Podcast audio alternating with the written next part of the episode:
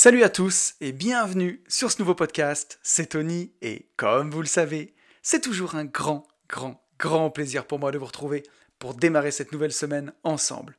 Pour tous ceux qui ne me connaîtraient pas et qui me découvriraient aujourd'hui avec ce podcast, je suis lotisseur, marchand de biens, investisseur et je vis de mes investissements depuis 2018. J'ai écrit un livre qui s'appelle Riche de liberté, dans lequel je vous explique comment vous aussi, vous pouvez atteindre votre indépendance financière grâce à la division foncière, en faisant des divisions de terrain, des détachements de parcelles, jusqu'à faire des lotissements complets. La promesse, c'est d'arriver à dégager chaque année au minimum 50 000 euros de marge pour pouvoir en vivre, pour pouvoir dire ciao patron et passer plus de temps sur ce qui vous intéresse vraiment. Ce livre, il est dispo sur notre site www.abinvest.net slash boutique ou alors vous allez sur mon Instagram, vous cliquez sur le lien dans la bio, il y a plein de choses. Il y a ce livre notamment.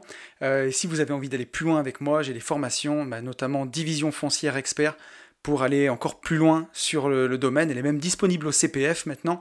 J'ai fait une formation pour euh, bah, apprendre à mieux gérer ses finances perso, pour apprendre à investir en bourse quand on n'y connaît rien du tout, euh, grâce aux ETF. Et j'ai même une formation sur la crypto avec mon pote Max. Donc voilà, tout ça c'est disponible si vous allez sur mon Insta. Vous verrez aussi, j'ai mis des stories à la une où on peut voir la division foncière en action. Et euh, sur mon YouTube, chaque semaine, je publie un vlog où je vous fais visiter aussi euh, mes chantiers. Donc c'est pas mal. Et, et, et, tous les 15 jours maintenant, on se retrouve dans ce podcast qui s'appelle lui aussi Une vie de liberté et dans lequel ben, on apprend ensemble sur ce long chemin de l'indépendance financière, bah, être libre dans nos poches, parce que, parce que dans le monde dans lequel on vit, si on n'a pas un peu de bif, de moula, de caramel, comme dit Booba, bah, c'est quand même compliqué de faire toutes les choses qu'on peut faire, mais surtout, on apprend à être libre dans sa tête, parce qu'on a beau avoir tout l'argent du monde, et Dieu sait que dans ma carrière, quand j'étais entrepreneur très public, j'ai rencontré des gens fortunés qui étaient extrêmement malheureux, et vous verrez, j'en parle aussi dans ce podcast. Bah, si on a de l'argent mais qu'on n'est pas libre dans sa tête, croyez-moi, on n'est pas libre tout court. Je vais commencer ce podcast comme je le fais tous les 15 jours en remerciant tous les gens qui m'ont mis un commentaire suite au podcast euh, d'il y a 15 jours. Un grand merci à Reidi, Karim, Nicolas, Vincent, Gwendoline, Guillaume, Antoine, Nicolas, Cyril, Nimbus, Xavier, Alexandre, Antoine, Nico, Élise, Florian, Xavier, Jean-Baptiste, Sylvie, Clément, Charles, Charlotte, Yasmine, Charlet et David. Un grand merci à vous tous, ça fait plaisir. C'est vous qui faites vivre ce podcast, euh, en tout cas la première rubrique, donc euh, ça me touche énormément à chaque fois. On est, on est, on est 1384 sur YouTube. Je parlais de la chaîne YouTube tout à l'heure. Vous êtes de plus en plus nombreux à écouter les podcasts euh, aussi sur YouTube. Et chaque semaine, je fais euh, un vlog hebdo, donc euh, ben, il y a plein de sujets. Récemment, je vous ai montré euh, pourquoi j'avais acheté ma Tesla en entreprise. je vous ai expliqué comment mon locataire m'avait traîné jusque dans un tribunal pour 490 euros, un sketch. je vous montre aussi mes chantiers de, de, lotissement, je vous montre plein de choses. Et puis en ce moment, avec mon associé Ben, qui a coécrit Riche de liberté avec moi, on n'arrête pas, on est sur plein d'affaires.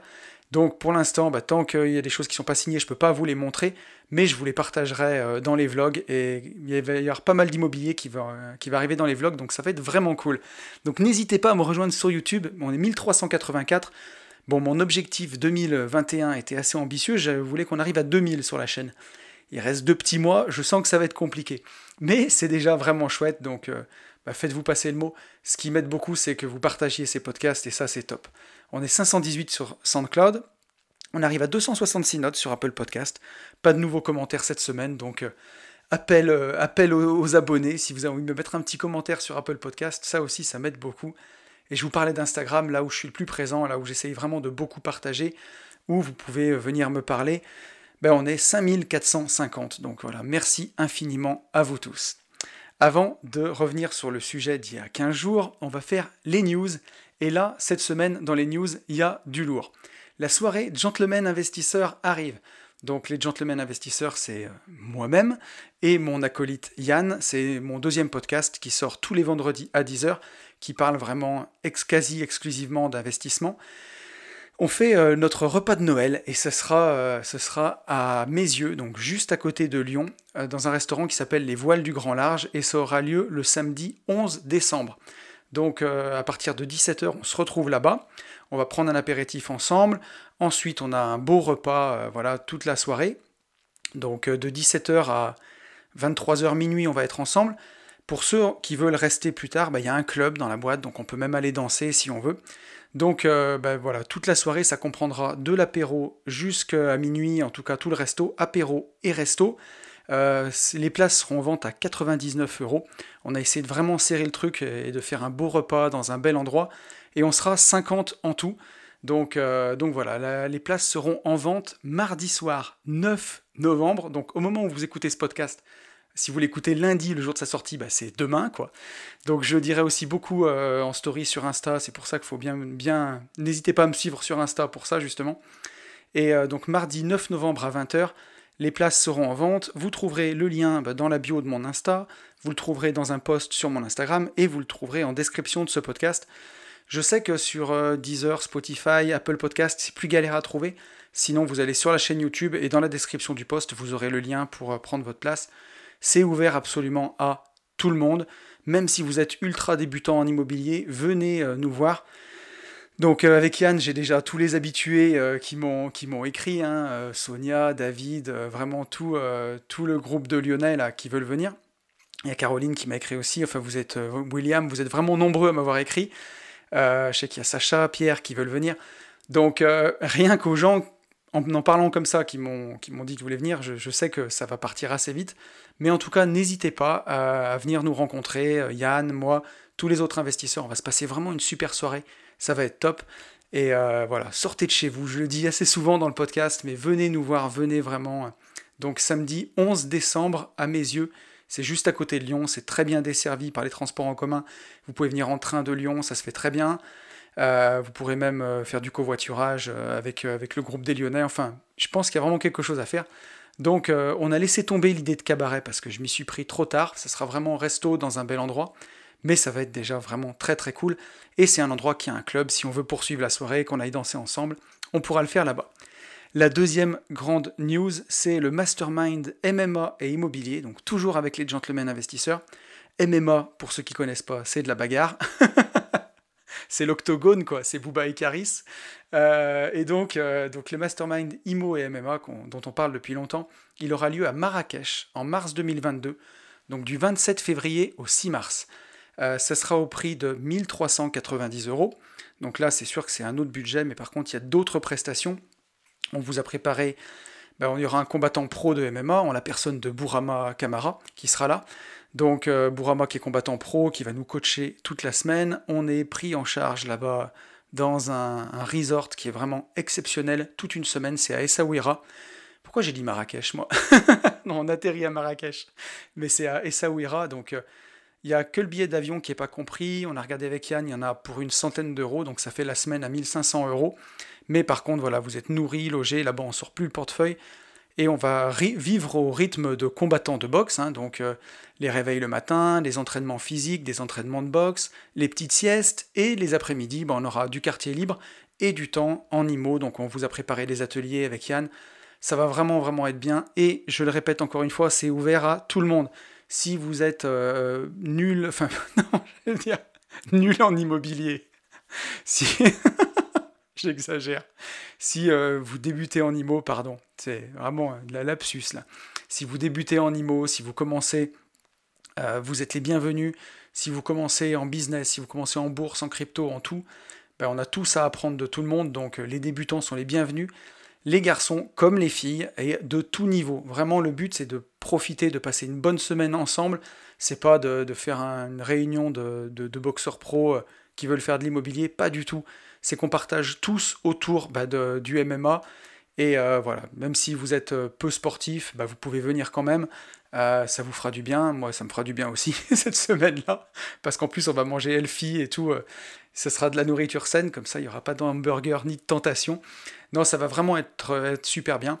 Donc voilà, et les places seront mises en vente le 15 novembre à 20h. Et pareil, vous aurez le lien dans la description du podcast. Et euh, écoutez bien aussi les gentlemen investisseurs, les stories, pour, euh, bah, être, euh, ne pas rater ça, parce qu'il y a 19 places en vente et je pense qu'elles partiront assez vite. Donc, donc voilà, tenez-vous prêts. Ceci étant dit, c'est le tour, on a, fini, fini, avec les petites news. On va revenir sur le, podcast de la semaine dernière avant d'attaquer l'invité du jour qui est vraiment est assez exceptionnel. Hein. Je suis vraiment content de, l'avoir eu. Mais on va en parler tout à l'heure. Pour l'instant, on va revenir sur le podcast de la semaine dernière, le podcast sur la chance. Et vous avez été nombreux à m'écrire. J'ai sélectionné quelques messages qui étaient très intéressants. Pour commencer, un message de Jean-Baptiste. Jean-Baptiste qui me dit Ce n'est pas mal, Tony, je trouve, les images que tu utilises pour expliquer les probas, etc., ça parle beaucoup mieux. Et par exemple, pour aller dans le sens de ce que tu dis, ça m'a toujours fait rire de voir comment les gens inattentifs considèrent la notion de chance. Lors d'une soirée auto euro million, pardon, tu vas demander aux gens pourquoi ils ont joué, et ils vont te dire Bah, on sait jamais. Et puis, ces mêmes gens, tu vas leur dire de ne pas boire et conduire, ou bien de ne pas conduire avec le téléphone en main, etc. Mais ils vont te dire que ça n'arrive qu'aux autres. Alors, clairement, d'un point de vue proba, bah, l'un est beaucoup plus susceptible de se produire que l'autre, mais c'est comme ça. Heureusement que des gens comme toi prêchent la bonne parole. oui, tu parles. Sinon, pour donner une autre perspective à cette notion de chance, pour les gens que ça intéresse, j'ai toujours vu la chance comme une combinaison aléatoire, mais avec un facteur décisionnel lié. Pardon. C'est-à-dire, j'ai remarqué que les gens que l'on décrit chanceux, à tort selon moi car ça minimise leurs efforts, eh bien ces gens, en fait, je dirais qu'ils ont le même nombre de merdes et le même nombre d'heureux événements qui leur arrivent que la plupart des gens. C'est juste, selon moi, que les gens chanceux savent rebondir, se relever sur les mauvaises situations, puis ils savent saisir les opportunités sur les moins bonnes situations. C'est pour moi tout ce qui fait la différence. Bref, un sujet passionnant, et encore merci pour tout Tony, à plus, ciao bah Déjà merci beaucoup à toi euh, JB pour ton message, ça fait très plaisir, et euh, je suis d'accord avec toi. Hein. C'est un peu comme au poker, quoi. On peut avoir un jeu euh, tout pourri au poker, et si bah, le, le but du poker, bah, quand on a un jeu qui est, qui est plutôt balèze, bah, tant mieux, mais quand on a un mauvais jeu, on peut s'en sortir en bluffant et euh, essayer de, tirer le meilleur parti des cartes qu'on a dans les mains en fait. Et, euh, ça, bah, on va rendre à César ce qui lui appartient, mais j'avais vu une vidéo de David Laroche il y a de ça quelques années, mais vraiment beaucoup, je sais pas, peut-être 5-6 ans, où il parlait des cadeaux cachés. Et il dit que même dans les pires situations, bah, il y a toujours des cadeaux cachés, et que c'est bien de savoir voir ces cadeaux cachés. Euh, et, moi, j'ai pu voir ça dans ma carrière des, dizaines et des dizaines de fois où euh, il m'arrivait une tuile et je pensais que tout était perdu. Et en fait, euh, bah, il y avait toujours un cadeau caché. J'en ai reparlé cette semaine parce que j'étais avec mes enfants, j'ai passé la semaine à Barcelone, on était en vacances avec les enfants, et ma, plus jeune fille qui a, qui a 11 ans me disait, papa, c'est quoi la, situation la plus stressante que tu as vécue? Et euh, c'était à l'époque où je bossais encore à Lyon dans les travaux publics sur, euh, mes lotissements. Et euh, on avait fait un, raccordement d'égout sous une chaussée à vraiment très, très profond, à 5 mètres de profondeur. Alors je sais pas, ça vous parle peut-être pas, mais imaginez-vous sur une route où il y a des voitures qui passent, vous mettez des feux, vous déviez la circulation, et vous creusez à 5 mètres de profondeur pour raccorder des tuyaux. Donc on utilise des blindages en métal pour que les tranchées ne s'effondrent pas et que bah, le gars qui travaille au fond de la tranchée soit en sécurité. Mais toute la logistique que ça demande, c'est vraiment énorme. Et euh, une fois que ça a été fait, qu'on avait fini le lotissement, que tout était nickel, vous voyez, le lotissement terminé avec les petits arbres, la petite bande stop peinte, le petit panneau de parking, tout magnifique, on s'est rendu compte que, les égouts s'écoulaient mal. Et en fait, il y a eu une sorte de glissement de terrain et euh, en profondeur, et un des tuyaux s'est cassé à 5 mètres de profondeur. Et donc il a fallu tout refaire, et quand c'est pas réceptionné en travaux publics, bah, même le temps de chercher à qui la faute, bah, il faut refaire. Et donc imaginez-vous euh, bah, recouper la circulation, redemander des arrêtés en mairie, euh, passer la honte d'avoir coupé la, circulation pendant une semaine et la recouper, et tout ça gratos, parce que vous avez fait une connerie. Enfin en tout cas, 100% responsable, hein voilà. C'est ce qui s'est passé à ce moment-là. Le sol était argileux. Et là, je me souviens m'être tapé un coup de pression, mais monumental, quoi. Vraiment, j'en ai été malade pendant des nuits et des nuits, parce que les travaux publics, c'est un métier à faible marge, et quand vous travaillez une semaine gratuitement, c'est vraiment compliqué. Et, euh, et, en fait, il y avait des cadeaux cachés dans cette situation, c'est que du coup, suite à ça, je me suis complètement brouillé avec ce client-là, et il se trouve que c'était un client qui me donnait quand même peut-être 10 à 15% des chantiers de la boîte, mais qui en coût émotionnel me coûtait peut-être 80 à 100%, quelqu'un qui mettait toujours la pression, qui était infect. Et peut-être d'ailleurs que ce qui arrivé là, c'est arrivé parce qu'on s'est précipité, encore une fois, parce qu'il gueulait tout le temps, et, euh, qu'on a fait le travail euh, ben, trop vite par rapport à ce que ça devait être fait pour que ce soit bien fait. Et donc on n'a plus jamais retravaillé ensemble derrière. Et, euh, et, je me souviens avoir été soulagé dans les mois qui ont suivi de plus avoir affaire à ce gars. Donc, euh, bah, dans toutes les situations les plus stressantes, les plus mauvaises, il y a toujours des cadeaux cachés. Donc, merci de le rappeler, JB, ça fait plaisir. On a un message de Charles, mon pote Charles, qui nous dit Merci pour ce podcast, poto. Oui, on a provoqué la chance et rencontré une super équipe. Oui, on a fait des choix difficiles et on ne viendra pas à Cuba car on reste focus sur nos objectifs et nos travaux. A plus tard pour une vie plus facile. Et oui, choix facile, vie difficile, choix difficile, vie facile. Charles, tu nous le rappelles et euh, ça fait plaisir et bah, j'ai hâte de repartir en voyage avec toi. Et, euh, et c'est ça aussi être un investisseur. C'est parfois avoir le courage de, bah, de, prendre des choix difficiles pour s'offrir une vie plus facile par la suite. On a un message de Charlie. Charlie, on va rester dans le ton des travaux publics puisque Charlie est conducteur de travaux et qui me dit Merci encore pour ce podcast de folie. Je ne pense pas que lorsque tu passes des nuits blanches, que tu dors 5 à 6 heures par nuit, même pour un patron, et qu'à côté tu essayes de mettre 10 euros par mois de côté ou de les investir, ce soit vraiment une chance. Tu connais un peu mon parcours, et après un burn-out, je ne sais pas si on peut parler de chance d'avoir ce que j'ai aujourd'hui. Le problème, c'est qu'on ne regarde plus le chemin parcouru et on se compare à des gens qui ne font voir que 5% de la réalité des choses et de comment ils en sont arrivés là. Merci pour tout ce que tu nous transmets et qui permet d'avancer à fond vers mes objectifs. Tu dis, si je peux aider au moins une personne, eh ben bravo mon cher, tu m'as aidé moi à changer ma vision des choses, merci du fond du cœur. Merci à toi mon petit Charlie, ça fait vraiment vraiment plaisir, merci beaucoup. Et oui, comme tu dis, ben, faut faire attention avec, euh, avec Instagram parfois. Il faut pas comparer euh, la vitrine des autres avec son arrière-boutique à soi. Parce que voilà, sur Instagram, c'est une vitrine, souvent les gens montrent que des belles choses, que des choses qui font rêver, mais ils montrent pas la sueur, les larmes et tout ce qu'il a fallu pour en arriver là. Et je me suis, tu vois, ça m'a même fait réfléchir. Je me suis dit, le gars qui va tomber sur mon Instagram aujourd'hui, qui regarde que les photos, qui lit pas les posts, qu'est-ce qu'il va voir le plus souvent? Il va voir, euh, euh, ben, il va tomber peut-être sur le post où il va voir une Tesla, il va voir beaucoup la mer, il va voir beaucoup la montagne, il va voir beaucoup des voyages. Et peut-être qu'effectivement, tu vois, encore une fois, ça donne une illusion que les choses sont faciles, ça donne une illusion que, bah, que tout tombe, euh, que, que, tout est arrivé d'un seul coup. Euh. J'en avais parlé de l'expression américaine euh, overnight miracle, un miracle pendant la nuit, quoi. Mais non, non, c'est pas ça du tout. Et, je pense qu'avec une vie de liberté, avec les gens qui creusent, en tout cas, qui vont plus loin, bah, ils voient bien que mon parcours, c'est pas, c'est pas tombé du ciel et, euh, et que ben voilà, les choses sont pas sont pas arrivées là par hasard.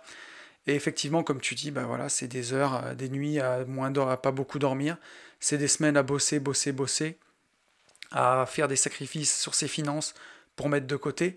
Et moi, ça a été ça, hein. ça a été 12 ans de travail euh, dans les travaux publics, chef d'entreprise, 70 heures par semaine, mettre de côté entre 50, 60, 70% de mes revenus et euh, bah, les investir en bourse, euh, investir en immobilier.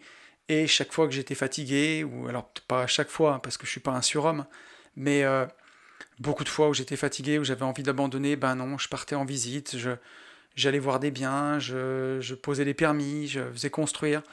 Et voilà, quand j'ai fait ma maison du Sud, ben, je descendais toutes les semaines, je partais à... Je mettais mon réveil à 3h du matin, à 3h30 j'étais dans la voiture, je roulais jusque dans le Sud, J'arrivais là-bas à 7h30, je faisais ma réunion de chantier de 8h à 10h, et après je repartais sur Lyon. J'étais à Lyon à 13h et j'enchaînais avec ma journée de travail. Euh, et, voilà, mais c'est comme ça qu'on n'a rien sans rien de toute façon. Et, euh, effectivement, bah, ça reprend la phrase de Xavier à la fin du dernier podcast. Quand on me parle de chance, ouais, ok. je crois que voilà, cette chance, elle se provoque, c'est ce qui, c'est ce qui ressort de vos messages en tout cas. Et ouais, je sais ce que c'est d'être un conduc, Charlie, et courage à toi. Et effectivement, tout ce que tu as aujourd'hui, euh, ben tu, tu l'as mérité. On a un message de Yasmine, Yasmine qui m'a fait un message podcast. J'ai édulcoré un peu, enfin, j'ai pas édulcoré, mais j'ai élagué, pardon, un peu Yasmine, parce que sinon, déjà que le podcast est long. Mais merci infiniment à toi. Yasmine qui nous dit Salut Tony. À propos de la période et du discours, avant c'était mieux, avant c'était plus facile, etc on est bien d'accord qu'il ne s'agit que de mensonges qu'on se raconte à soi-même. Une bonne excuse pour ne pas essayer. Et les t'as de la chance, toi, ça devient irritant, ça part d'une idée préconçue que l'on a tout eu sur un plateau. Et c'est valable pour tout. La personne qui jalouse ton corps alors qu'elle ne fait ni sport, ni régulation de son alimentation, la personne qui squatte Netflix quand elle pourrait lire, apprendre, s'améliorer, la personne qui préfère la sécurité d'un CDI, entre parenthèses, rien de mal à ça évidemment, mais qui regrette de n'avoir que 5 semaines de vacances par an et de ne pas pouvoir partir à l'improviste, etc., etc. Eh ben non, c'est du travail au quotidien, un travail de fourmi sur soi, sur son projet, ses choix, ses sacrifices, etc.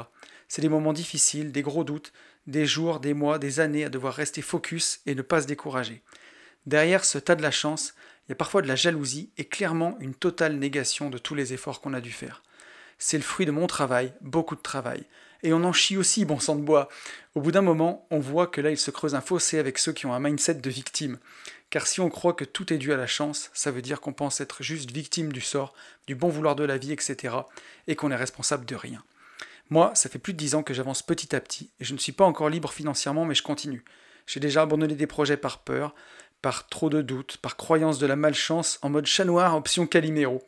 Mais maintenant, je vois bien qu'il faut juste continuer de croire, continuer d'avancer, que les, résultats, ça ne vient pas en un claquement de doigts, qu'il faut tenir et tenir encore et se donner le temps. J'ai commencé un nouveau business, j'ai gagné 30 euros ce premier mois, mais je vais continuer. Je me donne au moins 6 mois avant de tirer des conclusions, et même 6 mois, c'est si et même, et même si dans six mois pas de chance, bah c'est pas grave. En résumé, bien s'entourer, garder un bon mindset, penser petit pas et rester focus quoi qu'il arrive le temps qu'il faudra. La chance, ça se provoque. Bah, j'ai pas grand chose à ajouter, Yasmine. Ça résume bien ce que j'ai dit et, ce que je pense en tout cas. C'est que voilà, la chance, elle se provoque. La chance, c'est les probabilités. Donc il faut mettre, bah, quand on dit mettre toutes les chances de son côté, ça veut bien dire ce que ça veut dire. Ça veut dire se comporter pour que cette chance, elle arrive et qu'elle tombe du ciel. Parce que la chance, au sens où on l'entend, il y en a bien une petite part. Mais bah, si on fait tout ce qu'il faut et qu'on fait tout bien, on a plus de chances que cette chance arrive justement, plutôt qu'elle ne se manifeste jamais. Donc voilà, merci encore infiniment à tous pour vos retours sur, euh, ce podcast. Ça me fait vraiment très plaisir. Je vois que ça vous a plu. Donc, euh, bah ouais, un grand, grand merci pour, pour tout ça. Et on va attaquer avec le sujet de la semaine. Et le sujet de la semaine, alors plutôt l'invité de la semaine, euh, c'est quelqu'un qui m'a énormément inspiré, que je suis très heureux d'avoir reçu dans le podcast. C'est quelqu'un que je voulais avoir depuis longtemps, on en avait pas mal parlé, parce que ben, je lui avais offert mon livre à l'époque. Et, euh, et, on avait pas mal discuté à cette époque-là. J'avais interviewé Caroline Artaud, qui connaît très bien. Euh, et, on s'était dit qu'on ferait un podcast. Il m'avait donné son accord pour, euh, pour qu'on le fasse ensemble, mais on manquait de temps, que ce soit lui ou moi. On n'arrivait pas à se trouver, et finalement, on a réussi à trouver euh, une date. Donc, l'invité de, cette semaine, c'est Christopher Wangen, que je pense beaucoup d'entre vous connaissent, entrepreneur et, investisseur. Donc, je suis vraiment content de l'avoir eu. C'est une personne qui m'a beaucoup inspiré quand vraiment j'ai découvert ce monde de l'indépendance financière sur Internet. Euh, entre 2017 et 2018 parce qu'il avait une philosophie qui me plaisait beaucoup. C'était l'immobilier, mais avec un but, et avec le but de vivre libre, d'avoir beaucoup de liberté, d'avoir beaucoup de temps pour lui, pour les choses qui l'intéressaient vraiment. Il est allé hyper loin là-dedans, dans l'optimisation de son temps, vraiment dans, dans, la semaine de 4 heures de Tim Ferriss. Il l'a tiré jusqu'au bout. Il y a vraiment plein de choses intéressantes dans cet échange. On va parler d'organisation, on va parler de la vraie valeur du temps, on va aussi beaucoup parler de liberté. J'ai pas grand chose à ajouter, c'est un podcast qui m'a beaucoup plu, que j'ai beaucoup aimé faire, que je suis content bah, de partager avec vous. Je vous laisse en compagnie de, Christopher et je vous retrouve après. Et je vous retrouve en compagnie d'un invité exceptionnel qui m'a fait l'honneur de faire ce, podcast avec moi, c'est Christopher Wangen. Comment tu vas Chris? Salut Tony, je suis en pleine forme, puisque je viens juste d'arriver au Mexique, donc je vais très très bien. Bon, cool, ça, ça fait plaisir. Salut tout le monde, salut, salut à tous ceux qui nous écoutent. Bon, bah écoute, merci à toi en tout cas. Ça a été, euh, ça a été quand même épique. On va parler d'organisation dans ce podcast. Et justement, ça a été quand même chaud d'arriver à se trouver une date tous les deux euh, pour arriver à faire ça, mais on y arrive et ça fait plaisir. Donc, euh, j'allais te poser une question qui est. Alors, aujourd'hui, je pense qu'il y a beaucoup de mes auditeurs qui te connaissent parce que Une vie de liberté, c'est un podcast qui est plus dev perso, mais je suis suivi énormément par des investisseurs, des entrepreneurs. Moi, la question que j'ai envie de te poser aujourd'hui, c'est quand tu rencontres des gens qui te connaissent pas, aujourd'hui, mmh comment tu te présentes, toi? Comment tu te, tu décris ce que tu fais? Comment tu, tu le fais? Ah, C'est intéressant comme question et ça mérite d'être développé parce que ça dépend dans quel cadre je vais les rencontrer. Euh, je suis au Mexique, je vais, euh, je suis sur une plage et puis je rencontre quelqu'un euh, qui n'a pas forcément d'argent ou qui au Mexique ou qui est un voyageur. Je me présente, je dis quoi? Je dis que je travaille sur Internet. Ok. Voilà, parce que travailler sur Internet, en fait, quand je rencontre une personne comme ça, j'ai pas de suite envie d'avoir la vision de où il a de l'argent, où il, fait beaucoup de choses, etc. Donc, travailler sur Internet, tu as des gens qui travaillent sur Internet pour 500 euros par mois, puis tu en as qui travaillent sur Internet pour beaucoup, beaucoup plus d'argent. Donc ça, ça va être quand je suis en voyage, je rencontre des backpackers, des, gens comme ça un peu dans mon voyage.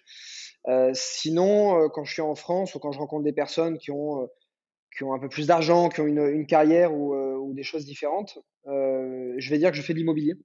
Ok. Je dis que je, fais de l'immobilier tout court et, euh, et que j'ai une entreprise de formation. D'accord. En général, c'est ça. Hier, j'ai rencontré des gens, bah, des Français justement, que je connaissais pas. coïncidence, on était à la plongée en fait, et lui était en gestion de patrimoine dans la même entreprise dans laquelle j'étais. Ok. Mais dans la ville différente, donc c'était marrant. Donc il m'a dit, mais du coup, tu fais quoi maintenant? Eh ben, je fais beaucoup de choses. Euh, je fais des formations, j'investis dans l'immobilier, euh, j'ai écrit un livre. Euh, je, fais beaucoup de choses, quoi. Bah ouais. Ouais, c'est surtout comment je me présente. C'est toujours dur à résumer, surtout quand on fait des choses qui nous passionnent. c'est toujours compliqué de se résumer en, en une phrase.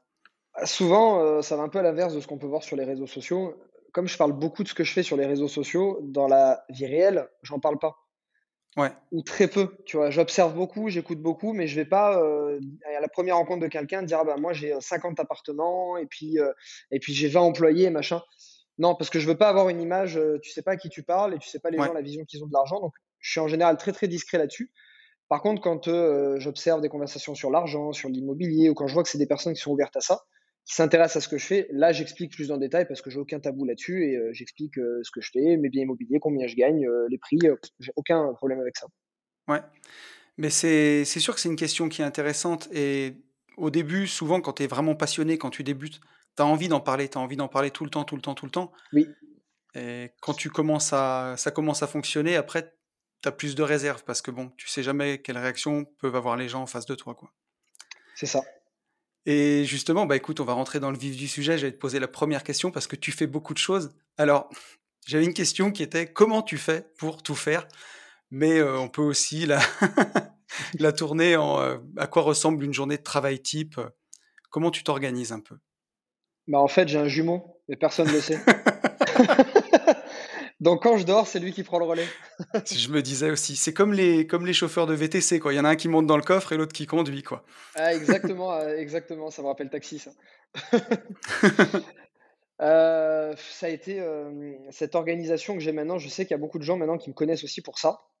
Ouais. Au début, c'était pour l'immobilier. Maintenant, j'ai beaucoup d'entrepreneurs qui me suivent pour cette, cette, organisation et productivité. Parce que j'ai poussé à son paroxysme la semaine de 4 heures. Ouais. Et je l'ai développé encore plus sur énormément de choses, mais je l'ai vraiment poussé au maximum. En fait, euh, j'ai beaucoup de journées types différentes. Ça va dépendre des endroits où je suis, évidemment, des endroits où je vis. Par exemple, là, je viens d'arriver au Mexique. En général, je prends un à deux jours pour complètement changer de routine par rapport à ce que j'avais avant. Et maintenant, même quand je reste une semaine dans un endroit, je me crée une routine sur une semaine. Par exemple, j'étais à Paris il y a deux semaines. J'y allais pour euh, beaucoup de rendez-vous professionnels. Euh, mes, mes semaines, enfin, mes journées ne ressemblent pas du tout à ce que j'ai au Mexique. Je suis beaucoup en déplacement, beaucoup en rendez-vous, beaucoup à l'extérieur. Ici, je suis beaucoup à la maison quand je travaille. En un à deux jours, je me recale une routine différente, c'est-à-dire à quel moment je place mon sport, à quel moment je passe mes appels, à quel moment je fais mes mails, à quel moment c'est le plus productif pour moi, à quel moment je suis plus fatigué, le moins fatigué. Et donc, j'arrive maintenant à me refaire une routine très rapidement, même si je reste cinq jours à un endroit. Ça, c'est une capacité que j'ai prise récemment. Sinon, quand je suis au Mexique, euh, là, on a une journée type, par exemple, de ce que je fais avec toi. C'est-à-dire que là, pour moi, il est midi et demi. Ce matin, je me suis levé assez tôt. J'ai encore un peu le décalage, mais à 6 heures, j'étais debout. Euh, j'ai travaillé sur ma partie créative. En général, je travaille sur la créativité le matin. Et donc, euh, j'ai fait de la rédaction de poste ce matin parce que j'avais beaucoup de postes à, à rédiger et j'avais envie de prendre de l'avance. Donc, j'ai rédigé énormément de postes. Euh, j'ai fait de la réflexion aussi sur un projet immobilier que je dois vendre, comment je le présente, quel chiffre je mets en avant, qu'est-ce qu'éventuellement je dois refaire à l'intérieur pour le redécorer. Euh, ensuite, j'ai eu des appels en fin de matinée, donc j'ai fait mes mails vers le milieu de matinée. Ensuite, j'ai fait mes appels. Et ensuite, euh, vers la fin de matinée, début d'après-midi, je réserve quelque chose comme toi, par exemple, c'est-à-dire un podcast. j'en fais très rarement, quasiment jamais des podcasts, mais je vais faire des appels et des rendez-vous téléphoniques. En fait, dans ma journée, je vais, quand je travaille, démarrer par ce qui me demande le plus d'énergie, à savoir la créativité. Donc ça peut être créativité sur mon business, sur euh, mes biens immobiliers, sur comment déléguer, sur de la rédaction de posts, de mails, de la réflexion à avoir. Ça peut être, quand je dis créatif, c'est créer quelque chose. Sur mon séminaire, le programme, n'importe quoi. Ensuite, euh, j'ai le cerveau qui est un peu plus cramé. Je vais me réserver pour les mails. j'ai des périodes où je travaille dans l'urgence sur des projets, ce qui s'est passé un peu les trois derniers mois, où j'ai changé ma routine, j'attaquais les mails d'abord, parce que j'avais énormément de mails. Et là, j'ai rechangé parce que j'ai délégué énormément de choses, donc j'ai moins de mails et je passe plus de temps sur la créativité. Et fin de journée, je garde en fait, fin, fin de matinée, par contre, je garde mes appels. Parce que c'est plus passif pour moi. Je garde mes appels. Là, je mange, euh, je vais manger dès qu'on termine. Et après, l'après-midi, en général, soit j'ai des rendez-vous quand j'en ai. Là, par exemple, tout à l'heure, je vais faire le tour de mes chantiers euh, ici au Mexique. Je vais revoir le promoteur, on va discuter. Euh, je vais lui parler d'un appartement que je vais vendre, d'un autre que je vais acheter. Enfin, on fait un peu le point sur tout ça. Mais en général, c'est le moment où après, j'arrête. Quoi. Je vais à la plage, je vais visiter, je passe du temps avec ma copine. Maintenant, je le fais même le matin parce que j'ai tellement réduit mon temps de travail que maintenant, des fois, à 10h, 11h, j'ai terminé. Ok. Euh, et en fin de journée, le sport. Très bien. Quoi qu'il arrive, le sport. Donc, ça, c'est ici au Mexique. En France, ça va être très différent. Ces derniers temps, ça a été. Euh, en général, c'est toujours le matin. En général, c'est toujours le matin. Voilà. D'accord. Ouais, c'est. C'est assez impressionnant. Alors, tu vois, moi, je, fonctionne un peu à l'inverse. J'aime bien faire mon sport le matin et, euh, enchaîner le, boulot derrière. Mais c'est pas évident. Moi, ce qui me plombe le plus ma routine, c'est quand j'ai un gros imprévu, tu vois, que ce soit devoir passer sur un chantier, devoir passer dans un appart, avoir un, gros coup de fil qui va te prendre la tête, qui va perturber ta journée. Comment est-ce que tu réagis, toi, quand tu as un truc comme ça qui arrive, qui te perturbe tout? Je, vais te donner les, derniers exemples de ce qui s'est passé. Maintenant, je ne pense pas que nos situations pourraient être comparables je sais pas combien de personnes tu as dans ton équipe, mais comment je gérais les imprévus il y a deux ans et comment je les gère maintenant, ça n'a plus rien à voir. Maintenant, j'ai une équipe si grande que les imprévus, je leur fais gérer. Ok. Euh, dernièrement, par exemple, bah, j'étais ici au Mexique, je fais tomber de l'eau sur mon ordi. Euh, mon ordi est cramé. Non, pardon, c'était en France, ça m'est arrivé, arrivé deux fois en fait en un mois, en France et au Mexique. Je fais tomber de l'eau sur l'ordi. Euh, j'avais prévu l'après-midi d'aller me balader avec ma copine et de faire un truc. J'ai appelé mon assistante, je dit écoute, l'ordi est cramé, si tu peux passer à Apple aujourd'hui, en prendre un note et le reconfigurer. Et ça m'a même pas pris une seconde. Ouais. Voilà, ça c'est le genre de, luxe que j'ai maintenant. Euh, mais avant, c'est moi qui l'aurais géré. Sur les chantiers, je ne gère plus aucun chantier. J'en ai très très peu géré. J'ai très rapidement délégué ça, mais ça, ça ne, on m'appelle pas pour un imprévu. Mon, les imprévus, c'est mon architecte qui les prend pour la construction, ou mon gérant qui les prend pour les, les travaux. Donc ça arrive qu'il y en ait. Dernièrement, on a refait un appartement, le plancher s'est effondré. Euh, donc un gros imprévu. Ouais à part que ça va me coûter un peu plus cher en termes de temps, ça m'a pas vraiment demandé de temps parce que c'est lui qui allait le gérer. Il m'a juste informé. Il m'a dit bah, qu'est-ce qu'on fait? Bah, Qu'est-ce que tu veux qu'on fasse? On refait. Hein. qu'est-ce qu'on va faire? Euh, On fait passer l'expert, euh, on refait et puis, euh, puis on va essayer de voir avec l'assurance s'il n'y a pas quelque chose à récupérer. Mais sinon, j'arrive relativement bien à gérer les imprévus parce que je les fais gérer par d'autres aujourd'hui. Ok. Ça, c'est vraiment intéressant, tu vois, comme réponse. Et alors, tu vois, avant, dans mon passé, j'ai été pendant 12 ans entrepreneur de travaux publics, moi, donc j'ai eu une entreprise, euh, tu vois, vraiment à l'ancienne, quoi. Pas une mmh. entreprise euh, comme, comme j'ai aujourd'hui. Et, euh, et, là, bah, les imprévus, tu te les prends vraiment tout dans la gueule. C'est, l'imprévu, c'est, ton métier, en fait. C'est ça. c'est tous les jours. C'est exactement. Et c'est vrai que bah, après, ça change la vie quand tu. Déjà, rien qu'en étant marchand de biens, lotisseur, c'est différent puisque j'ai aujourd'hui, j'ai plus de salariés. Hein. j'ai que ou des freelances ou des collaborateurs. Mmh et, c'est vrai que bah ouais, dès que tu as affaire à des gens qui sont à leur compte, c'est quand même beaucoup plus facile. Quoi. Ouais, bien sûr. J'ai. donc, ouais, j'avais une autre question à te poser, mais tu y as en partie répondu. C'est est-ce que mmh tu as déjà eu des moments où tu étais en voyage et où tu as regretté, tu t'es dit, là, j'aurais dû être sur place, ou il y, y, a des choses que tu ne peux pas faire quand tu es loin et où parfois c'est gênant est-ce que c'était déjà arrivé? Ça, ça m'est jamais arrivé. Pourquoi? Parce qu'en fait, euh, j'ai créé tout ce que j'ai créé pour voyager et ne pas être là. Ok. Ce qui veut dire que quelqu'un aujourd'hui qui a une boîte, des fois, je, ça m'est déjà arrivé de lire des commentaires de gens qui me disent Moi, j'ai une entreprise, j'ai 20 salariés ou 10 salariés. C'est impossible d'avoir ce rythme de vie, etc. Aujourd'hui, maintenant, j'ai près de 20 employés et euh, maintenant, j'ai une plus grosse partie de salariés que de freelance, ce qui n'était pas le cas avant. Et pourtant, euh, je travaille moins de temps maintenant que je viens d'arriver au Mexique que ce que je travaillais avant. Donc, c'est pas une question de nombre d'employés, de... c'est une question de comment on a vu les choses au départ. Moi, au départ, j'ai tout créé dans l'unique but de pouvoir partir. C'est-à-dire que pour moi, le truc que je déteste, mon pire cauchemar, c'est ce qui est arrivé à mon oncle il n'y a pas longtemps quand on mangeait chez lui. Il était 9h30 du soir. Il a dû partir du repas pour aller faire rentrer un Airbnb un locataire parce qu'il délègue pas. Et dans ma tête, j'ai dit, il n'y a rien pour moi, mais rien, rien, rien qui peut tuer un moment où je suis avec ma copine et j'ai envie d'être avec elle, où je suis avec mes amis, où je suis ici en voyage. Donc j'ai tout créé en fonction de ça. Donc non, j'ai jamais eu un seul moment où je me suis dit là j'aurais dû être sur place. Euh, là, euh, non, parce que aujourd'hui, si ça arrive, je me dis bah c'est pas grave, c'est mon moment de bonheur qui passe en premier. Ok. Ça n'a pas été le cas il y a 4-5 ans quand j'ai, quand j'ai démarré tout ça, on est d'accord Mais c'est comme ça que j'ai voulu tout, tout construire et, c'est ce luxe que je veux avoir maintenant. C'est-à-dire qu'aujourd'hui, euh, je peux avoir, tu peux, parler à mon notaire par exemple, dernièrement, il voulait me caler un rendez-vous avec une, un directeur de banque nationale pour un très gros partenariat. On parle de, de 10 millions d'euros d'investissement pour mes participants, moi-même, etc. Euh, c'était à Paris, ma journée était déjà complète et le soir, bah, j'ai sport. Quoi. Moi, à 4h30, il ne faut plus rien me demander. 4h30, 5h jusqu'à 7h du soir, je suis sport et après je suis avec ma copine, mes amis, etc. Je touche plus mon téléphone. Il m'a proposé un créneau à ce moment-là. C'était le dernier créneau que je pouvais avoir avant de repartir au Mexique et de pas être à Paris avant trois mois. Bah, j'ai dit non parce que c'est mon sport. Et ça peut paraître fou dans la tête de certaines personnes, mais aujourd'hui, moi, le développement de mes activités, tout ça, c'est parce que ça me fait kiffer. C'est plus une priorité. Ça l'était il, il, y a très longtemps, c'est plus une priorité. Ma priorité aujourd'hui, j'organise mon temps en fonction de tu vois, regarde la preuve, on devait se faire un podcast hier et qu'est-ce que je t'ai dit? J'ai plongé. ouais. Non, non, mais bien sûr. Voilà. Mais c'est alors c'est vraiment marrant que tu parles de ça parce que euh, c'est à des échelles différentes. Mais moi, j'ai vraiment ce que ce qu'a vécu ton oncle, tu vois.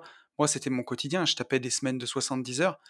Et puis un jour, j'ai démarré comme ça. Hein. J'ai vu mes clients qui étaient marchands de biens, lotisseurs, faire des fortunes avec un ordinateur et une voiture, tu vois, et un mmh. téléphone.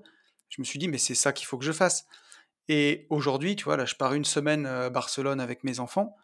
Je sais qu'il y a à peu près rien qui peut me gâcher la fête, puisque aujourd'hui, j'ai des revenus de la bourse, j'ai des revenus de l'immobilier. La plupart de mes revenus sont passifs, et c'est vrai que c'est quelque chose que j'ai recherché, tu vois. Toi, tu as poussé vraiment le curseur à l'extrême, et c'est super intéressant. C'est bah, ça, ça, prend, ça, paraît beau comme ça quand on le dit, mais je veux aussi que les personnes sachent que c'est énormément de travail. On va en parler dans la partie organisation. Vous allez voir jusqu'où je pousse le truc. Euh, mais c'est beaucoup, beaucoup de travail et d'organisation pour arriver à ça. Mais c'est totalement possible. C'est pas, euh, c'est pas un rêve surhumain en disant oui, euh, c'est du rêve. Non, non, c'est une réelle réalité. Et ça peut être poussé encore plus loin que ce que je fais. C'est ce que je fais chaque jour, à pousser la productivité et l'organisation de plus en plus. Parce que la partie que je fais en travail, c'est une partie qui m'éclate. Et je veux pas qu'elle me prenne 12 heures dans la journée. J'ai tellement d'autres choses à vivre et à faire que mais si tu veux développer dans la productivité, euh, c'est avec plaisir parce que j'ai hâte d'en savoir plus sur, euh, sur comment tu vois les choses. Eh ben, vamos, comme on dit, euh, comme on dit au Mexique. Alors, je vais, je vais essayer de prendre une journée type. Je réfléchis aussi en même temps. Je pense que c'est le but mmh. du podcast, c'est que c'est très à la cool. Exactement. que je, les process que j'utilise maintenant, il faut savoir que ça s'est pas fait de suite. Ça a été des années, d'étape, étape par étape. Donc aujourd'hui, ce que je vais dire ne peut peut-être pas être appliqué pour tout le monde. Mais si vous avez dans cette visu, euh, à échéance 2 ans, 3 ans, 5 ans, d'obtenir ça, vous allez travailler tous les jours jusqu'à obtenir ça. Et vous allez l'obtenir. Parce que c'est pas si compliqué à mettre en place. Par contre, ça demande énormément de rigueur et énormément de discipline. Je vais commencer par la discipline. Moi, c'est la discipline avec mon téléphone. Euh, et ça, on se fait bouffer pour tous. Et ça, tout le monde peut le faire. Il n'y a pas besoin d'avoir d'argent, pas besoin d'avoir une assistante. Euh, tout le monde peut le faire. Le téléphone, je me suis battu pendant deux ans pour ne pas regarder mon téléphone dès que je me levais le matin. Quand je dis deux ans, c'est tous les jours quand j'ouvrais les yeux, je regardais mon téléphone en premier avec les yeux à moitié ouverts. Et je me disais, il faut quand même que j'arrête de faire ça. Mais je le faisais quand même. Et je réfléchissais à. voilà, on, on, le fait tous, hein, et réfléchissez à combien de fois on regarde ce téléphone dans notre journée. Moi, c'est un truc qui m'obsédait. Je me suis dit, c'est une perte de temps totale. Aujourd'hui, plus j'ai d'employés, plus j'ai de projets, moins j'allume mon téléphone. Et euh, donc les gens qui me disent ouais mais tu comprends moi je suis obligé d'allumer mon téléphone j'ai des employés ah ouais? Bah non. C'est pas parce que tu as des employés c'est parce que tu l'as pas réfléchi comme ça. Ok. Aujourd'hui euh, mon téléphone c'est très simple. Je me lève le matin euh, suivant ce que je fais je vais peut-être pas regarder de suite mon téléphone.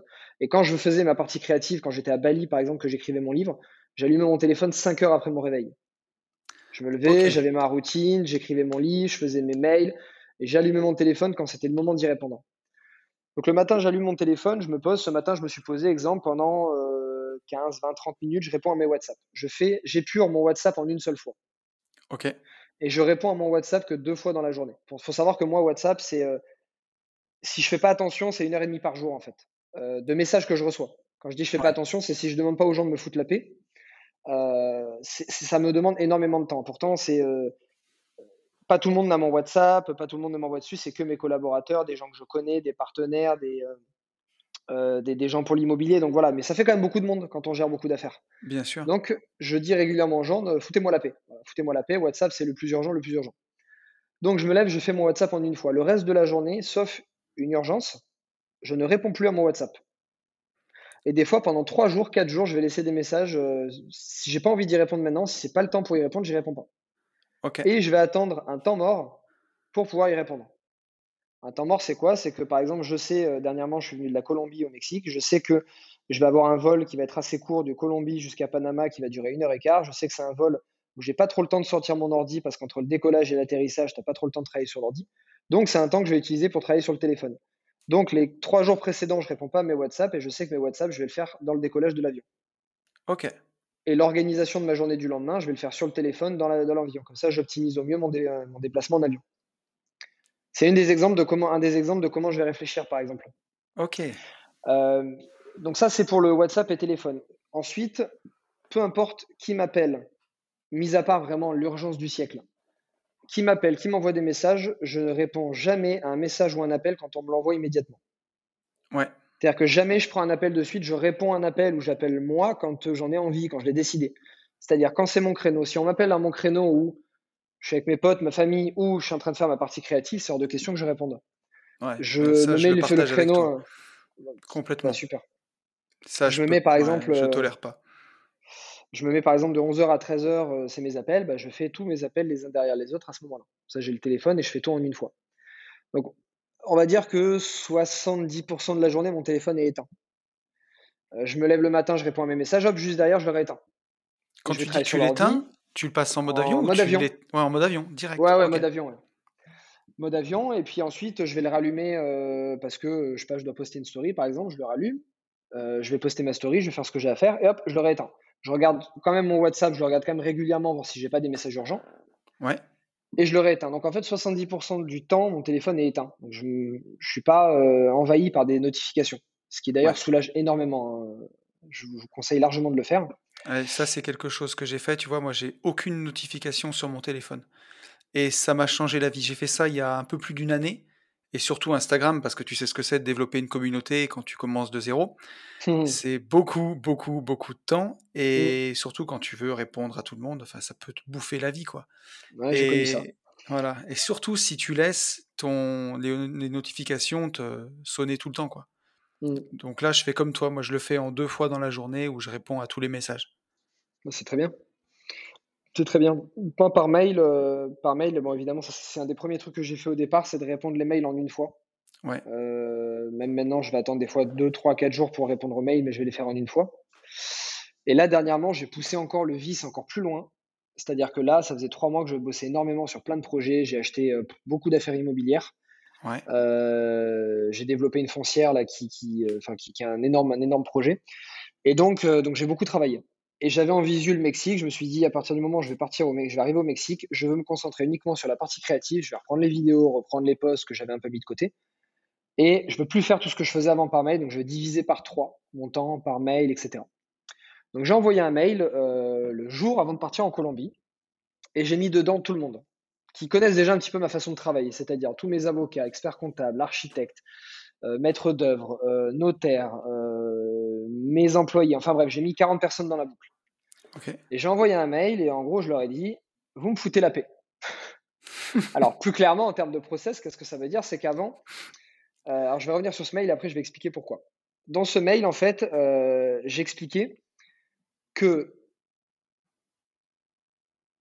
euh, il fallait me consulter. voilà, c'est ça. En fait, je me retrouve dans énormément de copies de mails. Ouais. Et je suis euh, surchargé d'informations. Donc je me dis tous les mails où je n'ai pas de décision à prendre, je ne veux plus être en copie, donc je ne veux plus savoir ce qui se passe. J'ai mmh. j'ai recruté un DG récemment il y a deux mois, donc maintenant je vais avoir à faire qu'au DG qui, une fois ou deux fois par semaine, me fait un point sur tout ce qui s'est passé. Donc je ne veux plus être en copie de mail. Vous m'envoyez un mail que si vous attendez ma décision et seulement moi peux prendre ma décision, ma décision. Et vous me consultez sur WhatsApp que si c'est une urgence qu'il faut traiter immédiatement. Sinon, pas de message WhatsApp. Je suis passé de 2 heures de traitement de mail à 45 minutes. Ce matin, je me suis levé. 45 minutes, j'ai fait mes mails et j'ai fait 3 heures de partie productive et, créative, où là, je produis vraiment. Et c'était un bonheur absolu. Donc en fait, au début, j'ai mmh délégué des choses effectives. C'est-à-dire, par exemple, je veux faire une tâche, je veux, faire, je veux créer un logo. Je vais décider qu'est-ce que je veux faire comme logo, quoi, quand ou comment, puis je vais trouver le prestat. Ok, c'est une première phase de déléguer. Tu décides qu'est-ce que tu vas faire, comment tu vas le faire, et tu trouves quelqu'un pour le faire. Ensuite, j'ai délégué une deuxième euh, étape, c'est-à-dire je donne à la personne l'autonomie de dire écoute, je veux un logo, tu me connais, fais-le. Et maintenant, je délègue une troisième partie que je délègue depuis un mois, deux mois, parce que j'ai recruté un DG, donc un directeur général. Donc, je veux n'avoir affaire qu'à lui pour limiter mon temps et même je lui donne beaucoup plus de décisions. C'est-à-dire que maintenant, je ne vais même pas lui dire on crée un logo je vais lui dire écoute, euh, j'aimerais bien qu'on crée, euh, je sais pas, euh, allez, imaginons une nouvelle formation. Tu connais le process pour la créer, tu sais exactement comment la créer, bah, va voir toi tous les interlocuteurs qu'il faut pour la créer. Ok. Alors qu'avant, c'est moi qui aurais dit, déjà, c'est moi qui l'aurais fait au tout début, les logos, les trucs, l'hébergement, enfin bref, tout ce que tu sais qu'il faut faire. Bien sûr. Ensuite, deuxième étape, je me suis dit, ok, je sais ce qu'il faut faire, donc je vais découper en plusieurs étapes et puis je vais aller trouver les personnes, que chacun va faire ses étapes et puis je vais aller contrôler ce qui se passe. Et la dernière étape, c'est je dis, je veux qu'on fasse ça, c'est toi qui gères le projet, et puis moi je consulte à la fin. C'est l'étape que je vis maintenant et qui est euh, encore, bah, qui me permet en fait de passer des étapes, donc maintenant d'aller euh, complètement pousser ma réflexion et ma productivité euh, encore plus haut. C'est vraiment intéressant. Tu sais, ça me mène une question. C'est là, tu dégages vraiment du temps de cerveau disponible, grosso modo. Comment tu, tu vois la suite de ta carrière? Comment tu vois les choses? Et surtout, Aujourd'hui, tu peux donner toutes les directions que tu veux.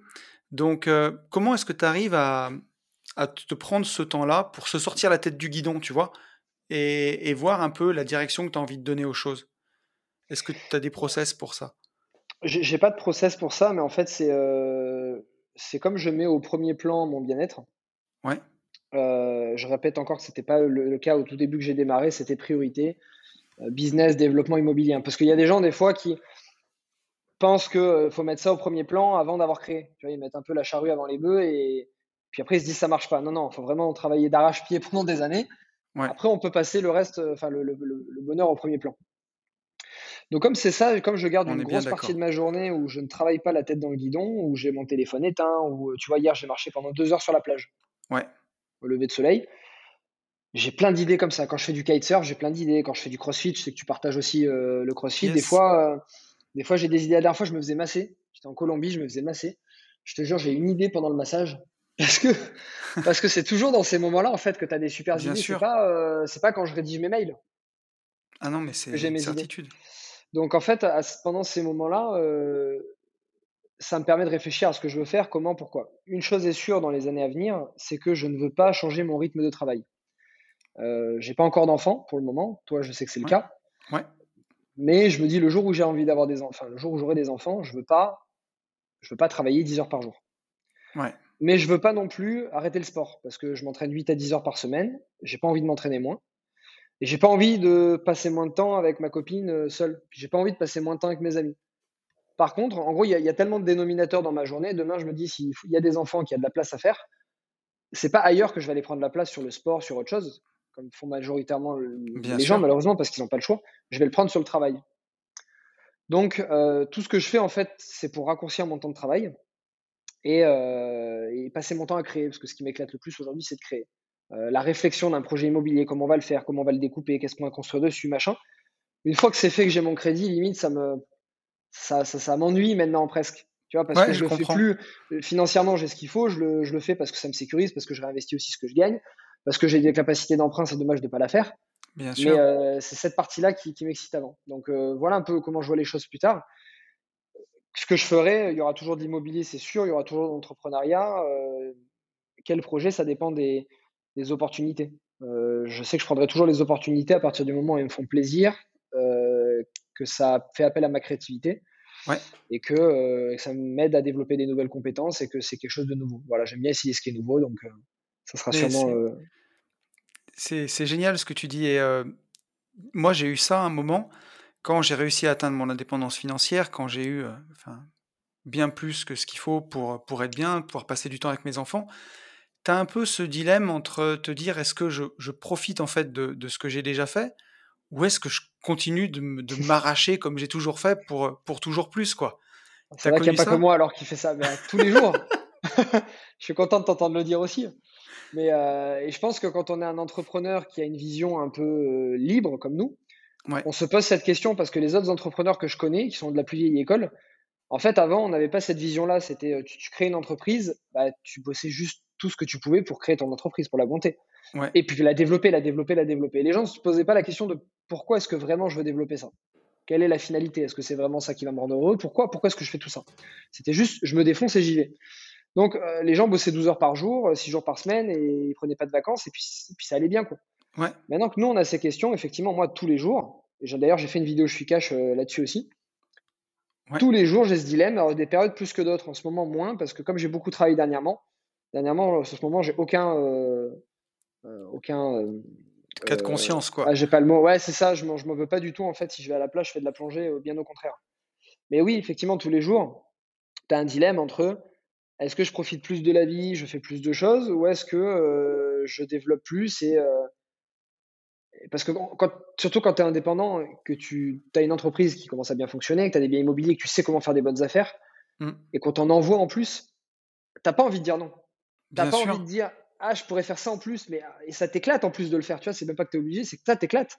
Et de te dire non là je vais quand même stopper parce que sinon j'arrive à un niveau de travail que j'ai pas envie d'avoir.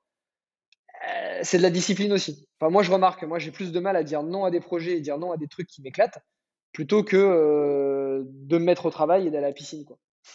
Ouais, ouais, je suis, euh, je suis un peu d'accord. Bah, dernièrement, tu vois, j'ai eu quelques auditeurs du, de, mes podcasts qui savent où je vis et qui sont aussi marchands de biens et qui sont venus me voir avec des affaires dans la vie réelle. Et puis, bon, bah, comme on fait bien les choses, la communauté qui nous suit, ils sont bons, les mecs. Et donc, t'amènes des super affaires, mais tu peux pas dire non, c'est pas possible. Et donc, euh, donc voilà. Mais moi, je suis comme toi. Par contre, je aujourd'hui, enfin, j'ai trop poussé le curseur dans l'autre sens. Et surtout, c'est quelque chose que je dis souvent, mais tous les business ne naissent pas égaux. Et quand tu as une entreprise de travaux publics, ben, si tu veux faire plus de chantiers, il faut plus de salariés, il faut plus de pelleteuses, il faut plus de camions. et c'est... Tu, peux pas vivre comme nous. Enfin, non. Tu peux déléguer. Moi, il y a des business où je leur dis, hein, des, des, gens que je connais, elle dit ouais, mais moi dans mon business, je peux pas faire comme toi. Je dis c'est vrai. Tu peux pas déléguer jusqu'à ce point-là, mais tu peux quand même euh, t'en inspirer. ouais, t'en inspirer, améliorer les choses. Mais effectivement, nous, on a, ben, dire, on a de la chance, mais non, on a voulu faire ce type de business et ce type de, de, projet immobilier. Tu connais des marchands aussi, moi j'en connais. Euh, ils bossent 12 heures par jour. Je connais des marchands qui sont multimillionnaires, qui ont, qui ont 50-100 millions de patrimoine. Et je te jure, que s'il y a une porte à changer ou une poignée à changer, ils vont la changer eux-mêmes. Ah, mais. Parce qu'ils ont 60 ans et que c'est comme ça qu'ils voient l'investissement immobilier, et sinon ils se sentiraient coupables de gagner cet argent et de pas y aller eux-mêmes. Je te promets, j'ai vu des trucs dans ma carrière d'entrepreneur. Un jour, j'avais refait le tour de la propriété euh, en, assainissement d'un de mes clients qui était richissime. Je pense que c'est des patrimoines au-delà de 100 millions d'euros. Une maison d'architecte incroyable sur les hauteurs de Lyon avec une vue magnifique. Puis si tu veux, je, on fait sa réunion de chantier, puis au bout d'un moment, on, se pose, on regarde au loin, au loin, puis je vois que je le perds, si tu veux. Il était perdu dans ses pensées.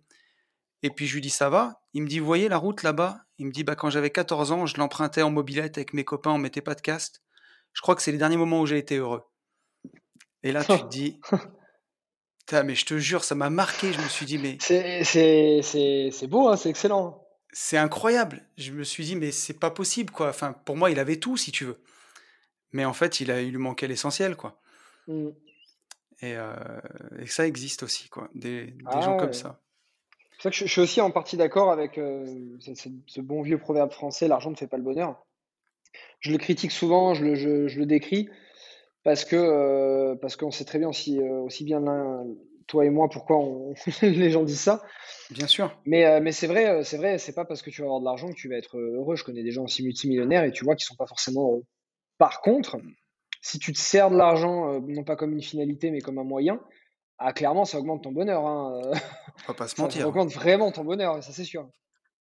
Non, c'est sûr. Bah, tu vois, ça fait, ça fait deux ans que je prends 12 vraies semaines de vacances par an où je pars. Mmh ça te change la vie, quoi. Hein, quand avant, t'en avais que 3. c'est carrément, c'est autre chose, quoi. Alors que si tu bossais beaucoup plus et rajoutais plus de stress et que tu gagnais plus, mais que tu n'avais pas le temps d'en profiter, euh, ouais, non, ça allait peut-être pas augmenter ton niveau de bonheur. Non, non, concrètement, pas du tout. je voulais basculer avec toi sur, euh, sur la partie liberté du podcast. On sait tous les deux euh, à quel point elle est chère, tu vois, c'est même mon nom sur les réseaux. Mmh. Tout à l'heure, tu as parlé beaucoup du, pourquoi tu faisais les choses, que tu savais pourquoi. À quel moment tu as réfléchi à tout ça dans ta vie? Euh, J'ai fait une formation en dev perso quand j'avais 22 ans. Ouais. 22 ans à peu près, oui. Que j'ai mis du temps à faire parce que, euh, parce que voilà, moi, j'ai pas eu l'habitude de, de, faire des formations et surtout de payer pour être formé. Pas, mes parents n'ont jamais fait de formation, euh, ils ont fait un CAP tous les deux, c'est les seules choses qu'ils ont faites. Donc euh, j'ai mis 6-8 euh, mois à la faire, c'est mon le, père de mon ex-copine qui avait fait cette formation, et du coup il l'avait fait faire à sa fille, parce qu'il était en gestion de patrimoine. Voilà, comme moi j'étais en gestion de patrimoine et qui me le disait de le faire et qui m'a dit fais-la, fais-la, fais-la, je lui fais confiance en fait. Ok. Bah, ça a été une des meilleures choses qui me soit arrivées. En fait, j'y suis allé pour euh, gagner plus d'argent parce qu'à ce moment-là, j'avais pas d'argent. Je démarrais ma carrière en gestion de patrimoine, donc je voulais de l'argent, je voulais réussir, je voulais. Euh, voilà, j'avais les dents qui rayaient le parquet, quoi. Ouais. Et euh, donc, je suis allé pour m'améliorer en clientèle et avoir plus d'argent. Je pense que sur le long terme, ça m'a permis de m'améliorer, mais c'est pas du tout en fait ce que j'ai trouvé en premier. Ce que j'ai trouvé, c'est je me suis posé des questions qu'à 22 ans tu te poses pas, quoi. Ouais. Et qu'à 50 ans, des fois, la, la plupart des gens se posent pas c'est pourquoi je veux de l'argent. Et quand j'ai compris pourquoi je voulais de l'argent, que j'ai compris que je voulais pas de l'argent pour avoir de l'argent, parce mmh. que euh, les trucs de luxe, les fringues de luxe, c'était pas mon truc. Euh, les sorties dans les grands restaurants, j'étais pas forcément hyper fan. Euh, à part les voitures, ça, les voitures c'était mon truc, et les voyages, et le sport. Ça a toujours été mes trois trucs de prédilection. Donc en fait, quand j'ai compris que si je voulais de l'argent, c'était pour voyager et pour être libre, j'ai vu les choses d'une toute autre manière et je me suis mis à travailler d'une toute autre manière. Ouais, j'imagine. Et c'est là où euh, j'ai commencé à. En fait, après, les opportunités immobilières sont arrivées. Et je pense qu'elles sont arrivées parce que j'ai su les voir. Parce que je les, je les, voyais dans cette optique-là, en fait. Ouais, je vois tout à fait. Voilà, ça, a été ma, ça a été ma claque, en fait, à ce moment-là, ma grosse prise de conscience.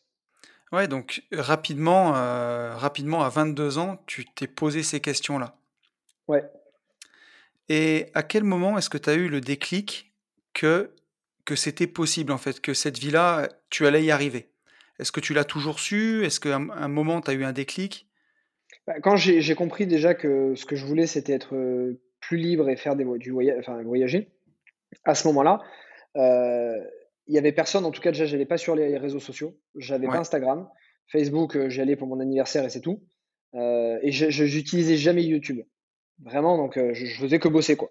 Et aller au sport un peu de temps en temps. Donc en fait, j'ai même pas cherché s'il existait des trucs sur YouTube. Je pense que ça existait même pas à ce moment-là. Mais euh, cette notion d'indépendance financière, de liberté, de, de revenus passifs, j'en avais aucune idée. Hein. J'étais en gestion de patrimoine, mais j'avais aucune idée de ça. Par contre, quelques euh, mois ou une petite année après, j'ai un pote qui me propose de faire un investissement à Budapest, en Hongrie. Ouais. Parce qu'il achète un appart là-bas, sa femme vient de là-bas, et donc il me propose de faire ça. Donc j'ai dit, bah tiens, un investissement, mais j'ai pas vu ça dans le genre, je vais me libérer du temps. J'ai vu ça dans le type, c'est un investissement à faire, c'est une bonne opportunité, je vais la faire. Ouais. C'est comme ça que j'ai vu la première chose. Et ensuite, ça a été, ça a été fait en plusieurs étapes. J'ai fait ce premier investissement, je l'ai laissé tourner pendant un an. Ensuite, on s'est dit, on va y retourner faire un deuxième. Et quand j'ai retourné, je suis retourné faire le deuxième. Je me rappelle très bien euh, quand c'était. J'étais euh, dans un petit appartement qu'on avait loué euh, en Hongrie. On n'avait pas quasiment plus d'argent on est dans cet appartement, on cherchait un deuxième appartement à, acheter. Ok. Euh, pour pas dépenser d'argent au pressing, on nettoyait nos affaires euh, dans la baignoire. ah oui, d'accord. Et donc, euh, je, lisais des trucs sur Internet et je cherchais.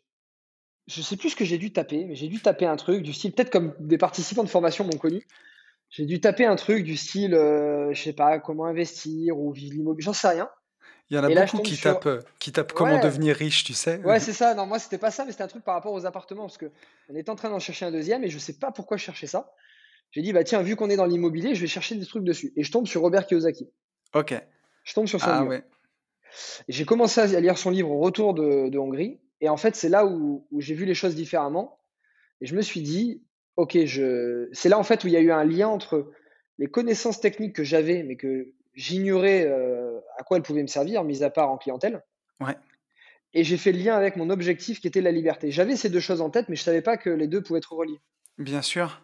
Et c'est comme si ça avait fait un lien dans ma tête en me disant, mais attends, en fait, tout ce que tu connais sur l'IMO, les finances, la fiscalité, mais excusez-moi du terme, hein, t'es con ou quoi? Réveille-toi Là, tu passes ta journée à le conseiller à des clients et tu l'utilises pas pour toi, mais et donc, euh, c'est à ce moment-là où j'ai fait Eureka et j'ai commencé à, à, me faire des, créer des stratégies IMO. Donc, tu vois, il s'est passé quasiment un an, un an et demi entre le premier achat à Budapest et le deuxième. Et il s'est passé euh, neuf mois entre l'achat du deuxième et euh, les douze autres. Ouais. 11 autres. Ouais. Pourquoi? Parce que j'avais une stratégie, j'avais un but. Hein. C'est comme quelqu'un qui court et il sait pas où il va, et quelqu'un qui court, il sait combien de kilomètres. Ouais. Exactement la même chose c'est ça qui est, euh, c'est ça qui est incroyable, c'est que, tu vois, même pour des gens euh, éduqués qui passent du temps à lire, à se former, on dit souvent que, tu sais, quand on dit que c'est une affaire de mindset, tout de suite tu passes pour un peu un mec ésotérique. Mais euh, je le dis souvent, pour, tu vois, pour les gens qui investissent en bourse, savoir comprendre tout de la bourse, des ETF, des actions, du trading, comment ça marche, ça c'est de la technique. Maintenant, quand tu investis 10 000 euros sur une action, pour la première fois que tu cliques sur le bouton, même, même 1000 euros, même 500 euros. Ça, c'est du mindset. Exactement. Et s'il y a des gens qui, sont formés, moi j'en ai rencontré plein, hein, des gens c'est des experts, mais ils n'ont jamais mis du vrai argent. La barrière est trop dure, quoi. Ouais, et je, connais quelqu'un aussi qui traite comme ça depuis deux ou trois ans en compte, euh, compte fake. Ouais. En compte démo.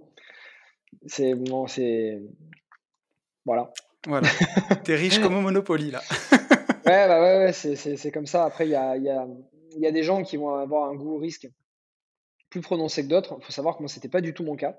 Ouais. Des fois, on se dit, ouais, mais pour faire tout ça, il faut avoir un goût au risque. Non, moi, là-bas, je viens de la gestion de patrimoine, donc je suis hyper euh, cartésien, hyper sécure, hyper euh, bon père de famille. J'ai développé ça, mais je n'ai pas développé un goût au risque, j'ai développé euh, ma capacité à faire abstraction de la peur et à quand même y aller. Par contre, je connais des entrepreneurs ils aiment le risque. Tu vois, c'est ce qui les fait vivre. Alors maintenant, moi, j'aime plus parce que je peux me le permettre. Aussi, bien sûr, j'imagine.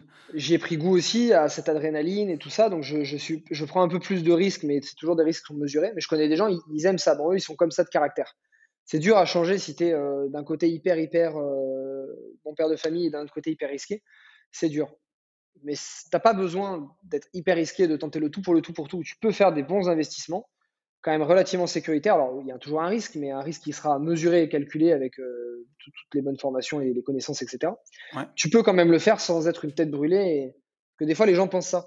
Pour créer une entreprise ou pour acheter dans l'immobilier, il faut avoir un gros goût risque. Non, pas forcément. Et tu sais, je pense que le fait du travail sur le pourquoi, ça aide énormément. On en connaît tous des histoires de promoteurs. Tu sais, il y a, y a, un mec à côté de chez moi, c'était euh, une légende parti de rien, monté à 15 millions d'euros de patrimoine et qui a mis 20 ans pour le faire et 2 ans pour redescendre parce qu'il est allé dans la mauvaise région, faire les mauvaises invests et surtout, tu vois, comme à la roulette, quoi, faire un tapis avec ses 15 millions pour passer à 30.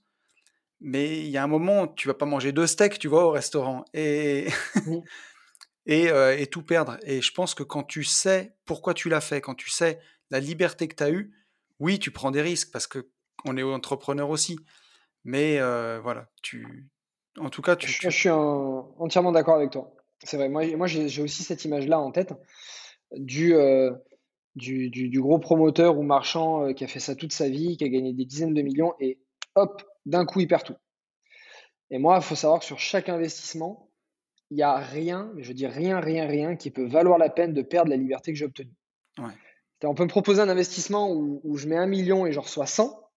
Si ça peut tout me faire perdre, je ne le ferai pas parce que je ne serais pas plus heureux avec 100 millions qu'avec un million. Donc du coup, en fait, ce que j'ai fait euh, depuis quelques années, c'est à partir du moment où je pouvais me sécuriser, donc j'ai aidé mes parents, je les ai aidés d'une certaine manière, maintenant je sais qu'ils sont à l'abri. Ok. Moi, j'ai euh, réalisé une grande partie des rêves que je voulais réaliser et euh, j'ai mis en place suffisamment d'investissements pour avoir les revenus mensuels que j'ai besoin. Voilà. C'est à peu près ce dont j'ai besoin pour vivre et ce dont j'ai besoin pour continuer à investir. Le reste, le reste, tout ce que je gagne au-dessus, ça me sert à m'amuser pour des projets je le réinvestis parce que je continue de faire ce que je fais parce qu'en fait, ça m'éclate. Et d'ailleurs, je le fais plus, plus qu'avant quand j'avais besoin financièrement. Pourtant, j'en ai pas besoin. parce que ça m'éclate de faire un projet différent, un peu plus gros, faire une construction alors que tu n'en as pas fait, de créer une nouvelle entreprise. mais ça reste du plaisir. et du coup, je vais aller prendre des risques avec ça, je vais jouer entre guillemets avec ça pour me faire plaisir sur des projets.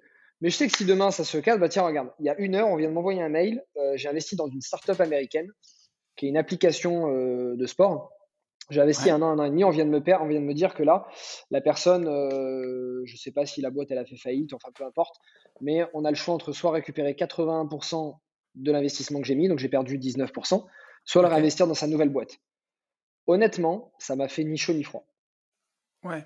Ça m'a fait ni chaud ni froid. J'ai investi 10 000 euros dedans, je suis transparent, donc c'est un montant où je m'en fous, je l'ai mis parce que je me permettais de le perdre. Et je dis, bah tiens, je m'amuse avec ça. On ne sait jamais. Si ça prend, ça prendra peut-être beaucoup. Et c'était un montant, je dis, si je, l'aurais perdu en totalité ou à moitié, ça m'aurait fait ni chaud ni froid. Je l'ai perdu, j'ai envoyé un mail, j'ai dit, bon, ok, très bien, euh, je, je, je, veux récupérer les 80%. Ouais. Et c'est tout. Parce que peu importe les pertes que je pourrais avoir aujourd'hui, ça n'empiétera pas ma liberté. Ouais, mais je, je partage, je partage tout à fait ton avis là-dessus. Et euh, c'est hyper important de ne pas oublier pourquoi on a fait les choses au départ. Il y a une question que, que j'aime bien, que j'ai envie de te poser. Euh, il y a un moment, tu vois, dans ma vie où vraiment j'ai eu un déclic et je me suis senti vraiment libre. Je me rappellerai toujours. J'ai posé ma fille à l'école, tu vois. C'était peu de temps après que j'ai pris ma liberté. Et en redescendant, bah, il y avait, tu vois, les montagnes, le soleil. Et j'ai eu ce sentiment de liberté absolue, tu vois, qui m'a vraiment envahi. Et souvent, je me rappelle de ce moment-là, et c'est le moment peut-être de ma vie. Pourtant, il n'y avait rien d'exceptionnel, mais où je me suis senti le plus libre. Est-ce que toi, tu as un moment comme ça, où tu te rappelles et où vraiment tu t'es senti libre? J'en ai plein et je l'ai très souvent. Ouais. Euh, celui du tout début, ça va être dur à m'en rappeler. Par contre, j'en ai eu deux récemment qui étaient, euh, qui étaient incroyables. Je me rappelle, il y en a un.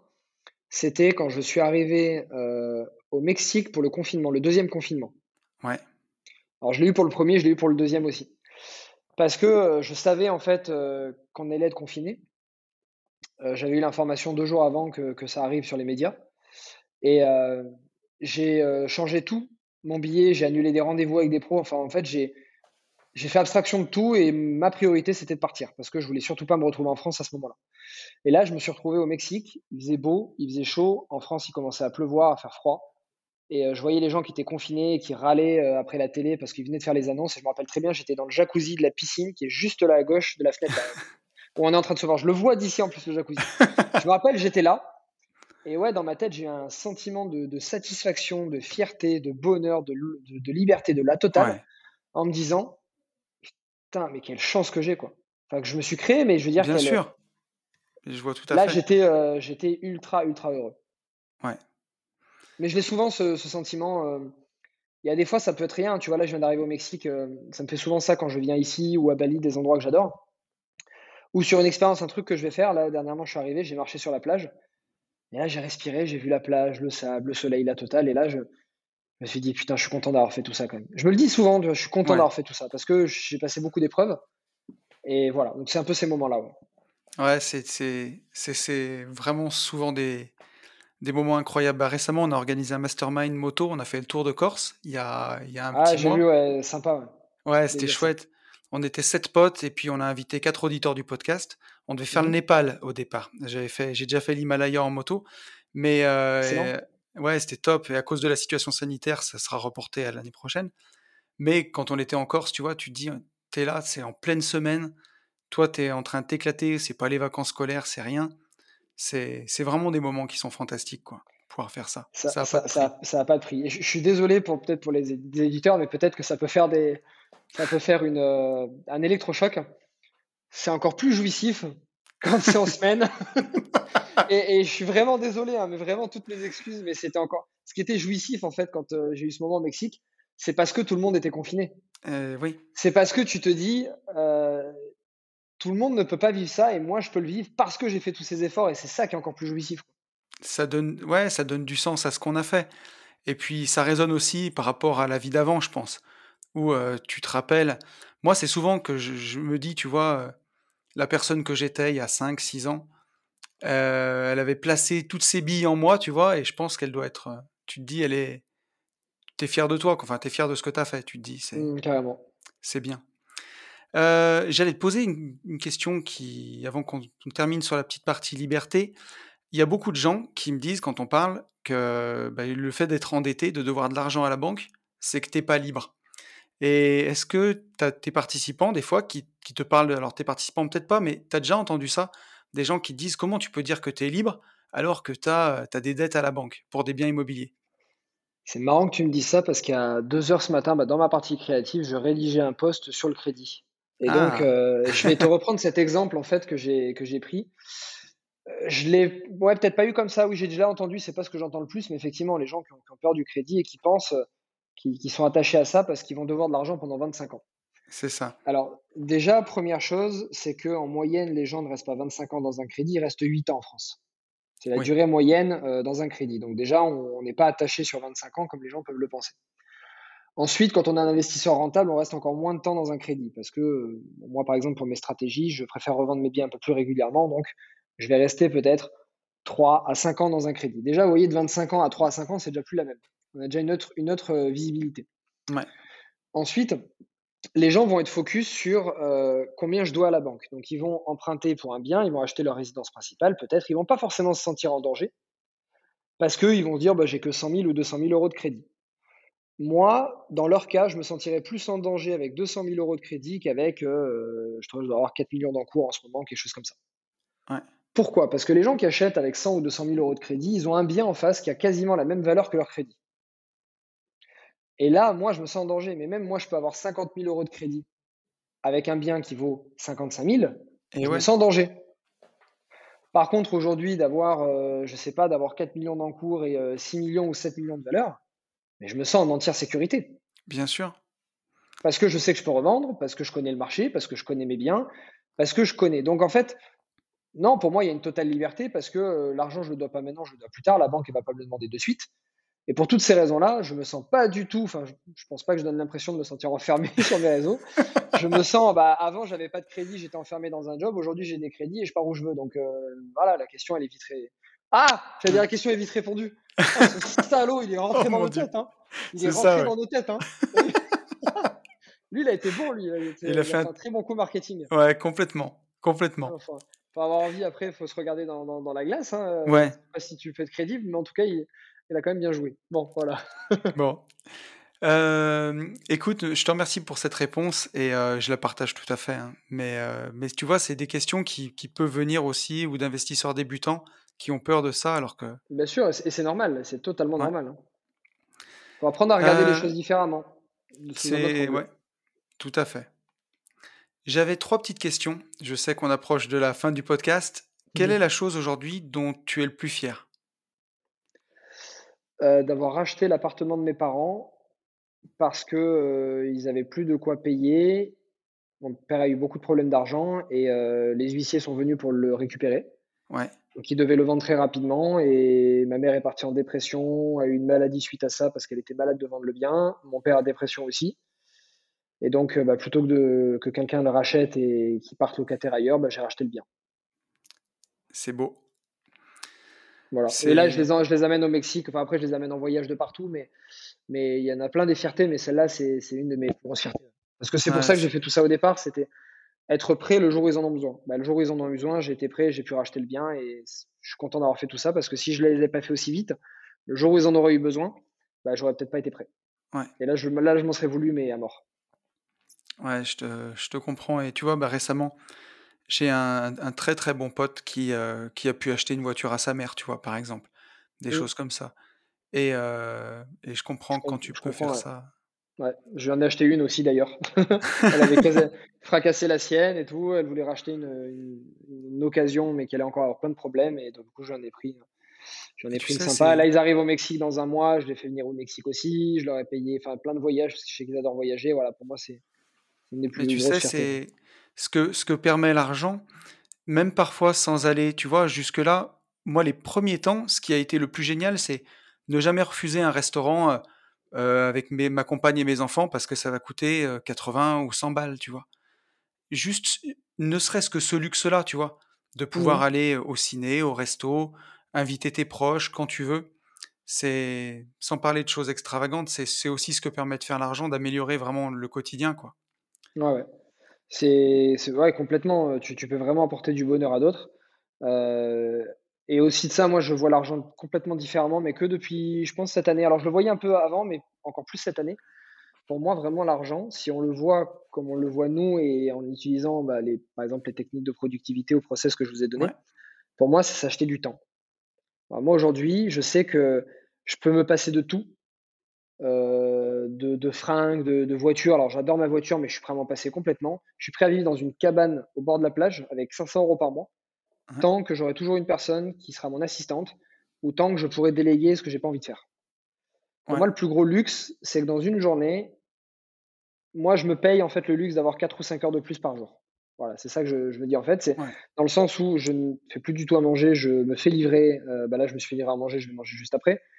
Ou euh, mon assistante prépare, ou mon assistante fait le déménagement entre des appartements s'il y a besoin, ou euh, elle prend le courrier, elle va récupérer un colis, elle s'occupe des vols, des hôtels, tout ce qu'en fait, tout ce qui n'est pas ultra rentable pour moi et tout ce qui n'est pas plaisir, je ne m'en occupe pas. Ce qui veut dire qu'en fait, dans ma journée, j'ai l'impression que j'ai quatre jours dans une journée en fait. Ouais, bien sûr. C'est pour ça que des fois, les gens me voient sur les, réseaux et me disent Mais, comment tu arrives à, à peine arriver de voyage, tu arrives déjà à faire ça Parce que j'arrive de voyage, j'ai déjà toutes mes affaires dedans, j'ai les courses qui sont faites, j'ai le repas qui est préparé, euh, j'ai les invités qui arrivent le lendemain. Et, ouais, euh, j'arrive de, voyage, le soir, j'ai déjà mes parents chez moi, j'ai déjà mes amis. Puis le lendemain, c'est nettoyé, c'est prêt, puis j'ai encore des amis qui viennent. Pour moi, c'est ça, c'est s'acheter du temps. C'est que ce que tu peux faire dans 30 ans dans une vie, bah, tu peux le faire en 5 ans. Et du coup, tu peux en faire plus. Et tu peux vivre plus de choses. Et ouais, c'est en ça que je dis l'argent, si tu l'utilises de cette manière, si tu l'utilises pour accumuler et, que tu ne comprends pas ton pourquoi, non, tu seras peut-être pas plus heureux. Mais si tu l'utilises pour ça, s'acheter du temps, pour moi, c'est le, le seul actif qu'on a qu'on ne peut pas acheter. Et pour moi, tu peux, si, tu peux l'acheter. Tu peux très bien l'acheter. Ouais, c'est très intéressant. Ouais, c'est très intéressant comme vision. Et il me restait deux petites questions. Avec tous les gens que tu as coachés, tous les gens que tu as vus, qu'est-ce que c'est, qu'est-ce qui manque selon toi à ces gens pour passer à l'action? Le vraiment mmh. le, la première chose à faire. C'est une question que je me pose tous les matins. je te jure, c'est vrai, hein, c'est une question qui, et surtout depuis un an, ça m'obnubile encore plus. Parce que j'ai des gros projets et que j'ai donné énormément de connaissances techniques à mes participants et que quand je vois qu'il y en a qui passent toujours pas le pas, ceux qui n'ont pas de la situation financière, c'est une chose, mais ceux qui l'ont et qui passent pas le pas, c'est qu'il y a d'autres raisons. Et tous les jours, je me, je me tape la tête avec ça. Parce qu'en tant que formateur, c'est agaçant. Tu vois, vrai que tout le, monde, tout le monde achète, tout le monde le fasse comme toi. Il y, a, euh, il y a la peur déjà, les gens se laissent envahir par la peur. Il y a surtout un gros manque de confiance. C'est euh, les, les, gens n'ont pas assez confiance en eux. Mmh. Euh, Ils se pensent pas capables de le faire. Du coup, euh, je pense que la, une grande partie vient de là. Je pense que les gens ne se donnent pas assez d'occasion de se faire confiance. Ils se pensent moins bons que ce qu'ils sont. Parce qu'ils se sont pas assez jetés dans une situation où ils n'avaient pas le choix. Moi, j'ai eu une éducation où euh, mes parents, c'était euh, débrouille-toi. Ils ont toujours été là. Tu veux de l'argent Débrouille-toi. Viens bosser sur le chantier avec moi. Tu veux ça Débrouille-toi. Moi, j'enchaînais trois jobs quand j'étais étudiant. Euh, à 15 ans, j'étais seul chez mes parents. J'ai appris à repasser, à faire le ménage. À, à 14-15 ans, je savais tout faire. Et ce débrouille-toi, bah, quand je suis en voyage, je suis parti seul très tôt. Ok. Bah, quand tu es en voyage seul, c'est pas ta monnaie, c'est pas ton pays, c'est pas ta langue et que tu dois te débrouiller, bah, tu te débrouilles. Et je trouve que euh, moi, une des choses que j'ai que j'ai acquises grâce euh, au voyage, grâce à tout ce que j'ai, ça, c'est une confiance en fait à résoudre des problèmes que je n'avais pas avant. Ouais. Et voilà, donc moi je conseillerais à des gens, pour moi les, les plus belles écoles que j'ai eues, parce que c'est ce qui m'a permis de passer de quelqu'un qui était euh, qui souffrait d'un manque de confiance en soi, j'étais timide, j'étais enfin j'étais l'opposé de ce que je suis maintenant. Ce qui m'a permis de passer à ça, c'est le sport, c'est me débrouiller seul et c'est de résoudre des problèmes. Ouais. Voilà. Foutez-vous des problèmes, euh, les gens.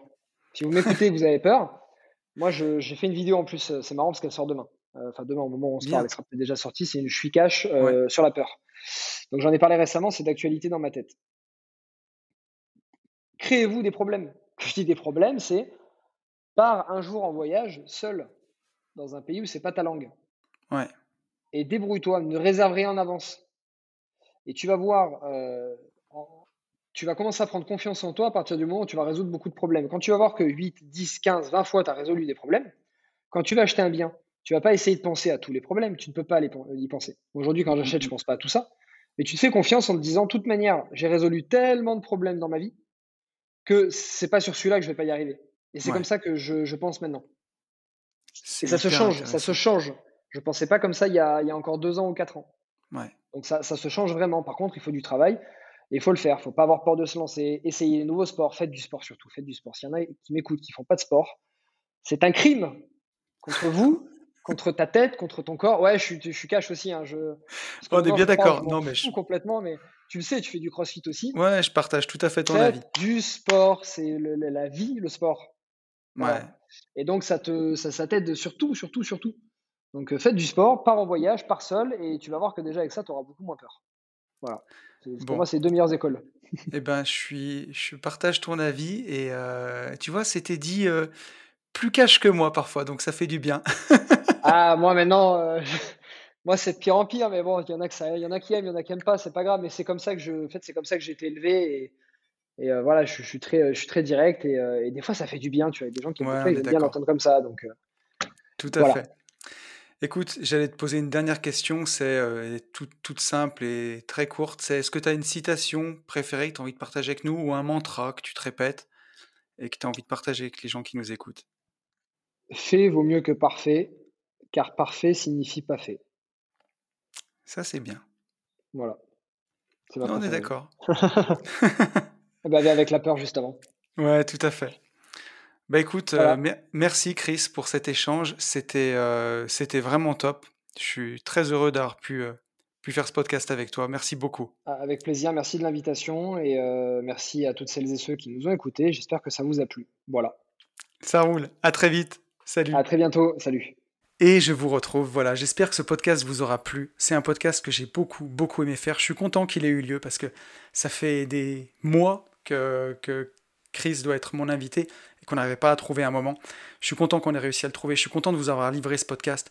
J'espère vraiment qu'il vous aura plu, qu'il vous aura inspiré, qu'il vous aura montré qu'on peut partir de rien et réaliser vraiment des grandes choses et qu'on peut ben, voilà, devenir le maître de son temps et pousser ça vraiment ben, jusqu'à jusqu'à ce niveau-là. Voilà, écoutez, euh, j'espère que ce podcast vous aura plu. Je vous souhaite vraiment le meilleur et vous le savez, je vous souhaite par-dessus tout de vivre libre.